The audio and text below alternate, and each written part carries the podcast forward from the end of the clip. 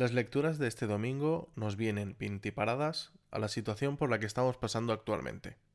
La lectura del Levítico nos puede recordar, salvando las distancias, a uno de estos protocolos de actuación en caso de COVID.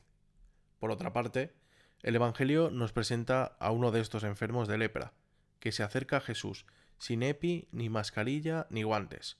Se acerca y le dice, Si quieres, puedes limpiarme. Aquí llaman la atención dos cosas.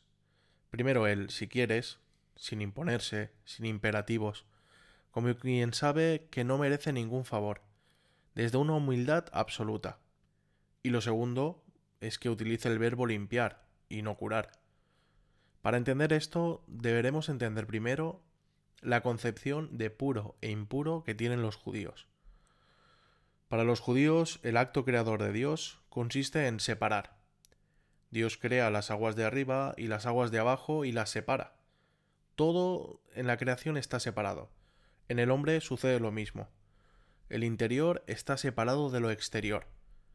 Por eso un leproso era impuro, porque su piel, la barrera que separa lo interior de lo exterior, estaba rota, y dejaba la carne al descubierto.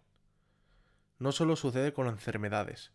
Tocar algo sagrado también te hace impuro, porque lo humano y lo divino no puede mezclarse. Por ese motivo, los judíos no tocan la Torah para leerla.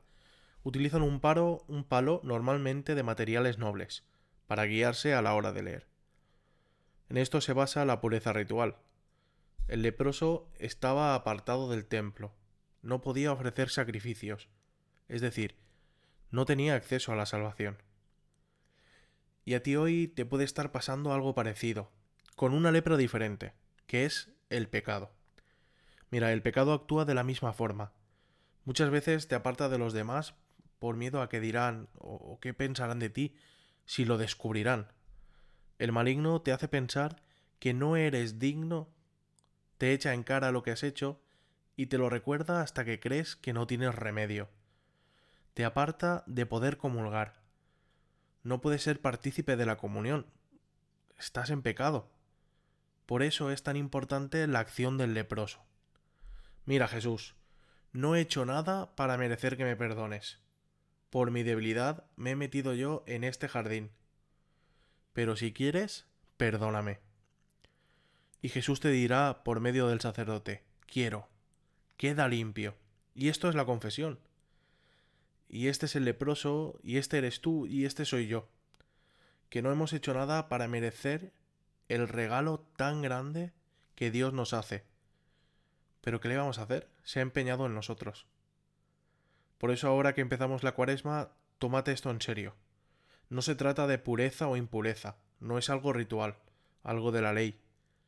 Es simplemente reconocer que necesitas de Dios, que tú solo no puedes, que lo has intentado, y que ves que no das una, que en el fondo sabes que lo necesitas.